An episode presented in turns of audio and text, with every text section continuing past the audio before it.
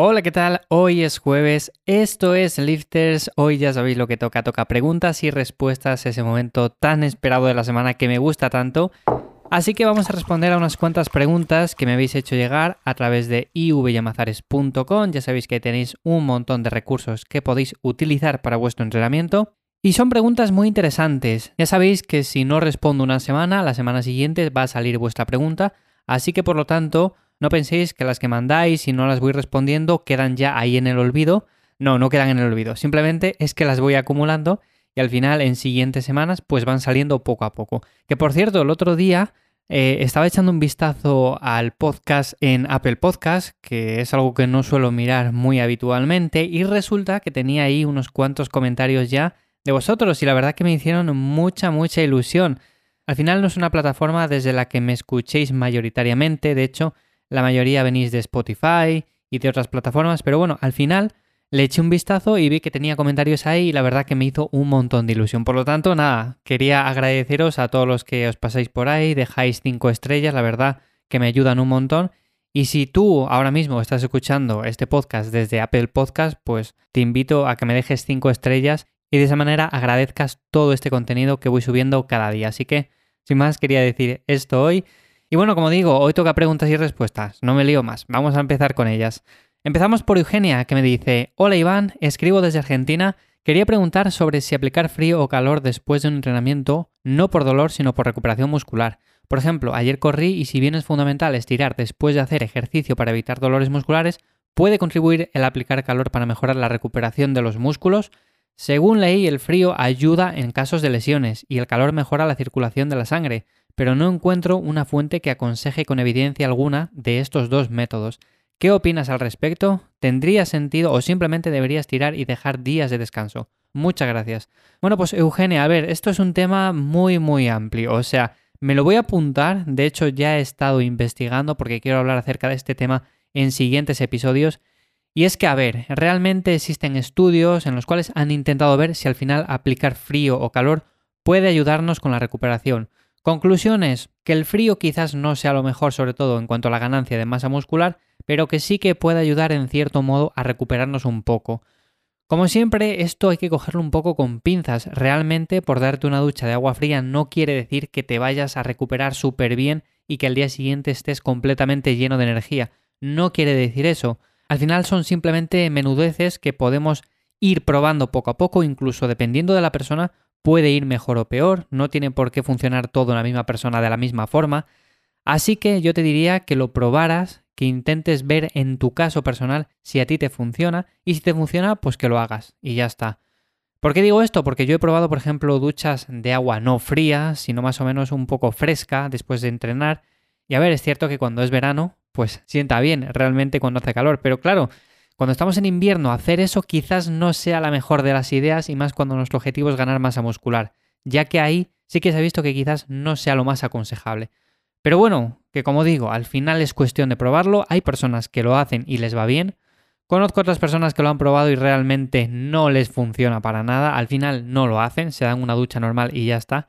Y en cuanto al tema de calor, más de lo mismo, o sea, aplicar calor como tal quizás no sea una de las mejores opciones o simplemente, por decirlo de otra manera, al final tendríamos que fijarnos más en el descanso, las horas que dormimos de noche, cómo nos alimentamos, todo ese tipo de cosas y sobre todo también en el entrenamiento, que no nos pasemos con el volumen, que por ejemplo cuando terminemos un entrenamiento, que a los dos días veamos si todavía tenemos agujetas, si tenemos dolor muscular. Al final todo este tipo de cosas nos da bastantes pistas de si podemos mejorar la parte de alimentación, la parte de descanso, que al final son las partes clave en todo esto. O sea, tampoco hay que buscar mucho más. Pero bueno, que esto me parece un tema muy interesante, así que voy a indagar un poco más en todo esto y en siguientes episodios, en siguientes semanas, iré hablando un poco de todo esto. Nos vamos ahora con Marcos, que nos pregunta, hola Iván, ¿crees que el running podría interferir mucho en la ganancia de músculo? Ahora mismo estoy saliendo a correr dos o tres días. Lo compagino con un entrenamiento de cinco días a la semana de fuerza, pero llevo un tiempo sin ver resultados.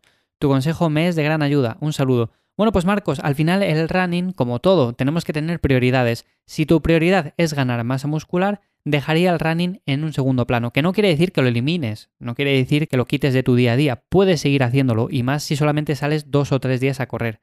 Pero yo como tal lo dejaría un poco desplazado, esos dos o tres días seguiría saliendo, no pasa absolutamente nada, pero no lo haría con mucha intensidad. Yo me centraría más en el entrenamiento de fuerza y ya está.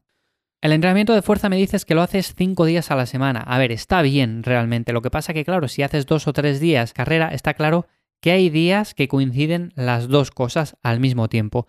Y aquí sí que es importante el ver cómo podemos compaginar esto de una forma u otra para que no interfiera un entrenamiento sobre el otro. O sea, por ejemplo, si en el mismo día salimos a correr y luego entrenamos fuerza, posiblemente si hacemos el entrenamiento de fuerza en último lugar, estemos empeorando nuestro rendimiento. Por lo tanto, yo te diría que pasaras, en lugar de 5 días a la semana de entrenamiento, lo hicieras unos 4 días y luego, en lugar de salir dos o tres días a correr, simplemente con dos.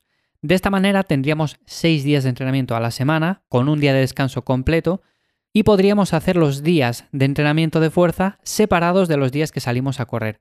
Así de esa manera va a interferir mucho menos y de esa manera, bajo mi punto de vista, es mucho más óptimo cuando queremos ganar masa muscular. Así que yo iría por ahí, Marcos. Nos vamos ahora con Laura que nos dice, muy buenas Iván, llevo un tiempo dedicando esfuerzos a entrenar con pesas y quisiera saber qué ejercicio recomiendas para glúteo y piernas. Gracias. Eh, muy sencillo, o sea, te voy a dar dos claves sobre todo para mejorar el glúteo y las piernas. Número uno, sentadilla. He hablado muchas veces de la sentadilla y no me cansaré de decirlo. Por supuesto, no es un ejercicio que sea primordial, pero es un ejercicio muy básico y en el cual deberíamos de mejorar sí o sí. Que sí que tenemos ejercicios también en máquinas, como puede ser una sentadilla jaca, como puede ser una sentadilla multipower. Son ejercicios muy buenos, pero yo empezaría por sentadilla. Y sobre todo para el glúteo también, el hip thrust y el puente de glúteo son dos ejercicios muy básicos que en los últimos años se están cogiendo mucho auge, sobre todo en los gimnasios. Todavía no se ve tantas máquinas para hacer este tipo de ejercicios. Tenemos que apañarnos un poco ahí, que sí con un banco, colocando la barra de cierta forma. Pero bueno, con el paso del tiempo y poco a poco vamos a ir viendo más máquinas para hacer este tipo de ejercicios y seguro que vamos viendo más personas que los van incorporando a su rutina de entrenamiento. Así que junto con ejercicios como son las zancadas, como son peso muerto romano, como son todo este tipo de ejercicios, incluso también en máquinas guiadas, yo te diría que la sentadilla y sobre todo luego ejercicios como el hip y el puente de glúteo son clave si quieres mejorar sobre todo esa zona en concreto, Laura. Y nos vamos ahora con Vicente que nos cuenta, hola, ¿qué tal Iván? Sigo tus tres podcasts y me he decidido a lanzar una pregunta. Bueno, pues vamos a ver qué nos cuentas. Llevo unos 5 años entrenando con bastante regularidad, pero nunca jamás he logrado ver en mí un físico de gimnasio. No sé si tengo las expectativas muy altas o simplemente es que la genética no es muy fuerte, pero me gustaría saber qué opinas de esto. ¿Cómo crees que puede llegar a ser un físico 100% natural? En Instagram ya no se sabe ni qué creer. Gracias por tanto contenido de valor. A ver, Vicente, realmente, si te fijas en Instagram, mal vamos. Mal vamos porque realmente si nos fijamos en la lupa, sobre todo, que salen los físicos ahí supermarcados, con un porcentaje de grasa muy bajo, Realmente, a ver, son fotos, son momentos del año, al final es imagen, tratan de vender al final un físico y es su trabajo. Bueno, el de muchos de ellos sí, otros muchos no, simplemente suben sus fotos y ya está. Pero algunos se ganan la vida con eso y evidentemente no podemos compararnos con personas o con físicos de ese tipo. Que la foto que estás viendo no es real, es un momento puntual en el cual se hicieron esa foto, tenían ese porcentaje graso y se prepararon para ese momento en concreto. Así que lo primero que te diría es que hay que ser un poco realista. Por supuesto se pueden conseguir físicos muy buenos entrenando de forma natural a lo largo de los años y haciendo las cosas bien. Pero no podemos compararlo con físicos de ese tipo y sobre todo que usan ciertos suplementos entre comillas, ¿vale? Entonces, yo te diría que empezaras teniendo unas expectativas un poco más claras, un poco más realistas y sobre todo ten claro que puedes ganar mucha masa muscular, que puedes tener un porcentaje graso realmente bajo, que puedes llegar a conseguir un físico realmente bueno haciendo las cosas bien. La mayoría de personas que van a un gimnasio a entrenar no hace las cosas todo lo bien que podría hacerlas. Así que te diría que si aplicas esfuerzo, ganas y constancia a lo largo del tiempo, vas a conseguir un físico muy, muy bueno. Así que como digo, al final es cuestión de expectativas. Por supuesto, yo todo esto cuando hablo en Instagram, en las stories acerca de este tipo de cosas, ya os comento o a veces incluso os enseño físicos que realmente se pueden alcanzar y no me gusta nunca mostrar imágenes que de una forma u otra dan a entender que podemos conseguir eso de forma sencilla y en pocos años. Tú me cuentas que llevas 5 años entrenando. Bueno, al final son años, es cierto, pero realmente hay personas que llevan 10, 15 años y todavía tienen margen de mejora. Por lo tanto, yo te diría, sigue centrándote en el entrenamiento, sobre todo que te motive, con ganas, y poco a poco vas a ir viendo mejores resultados.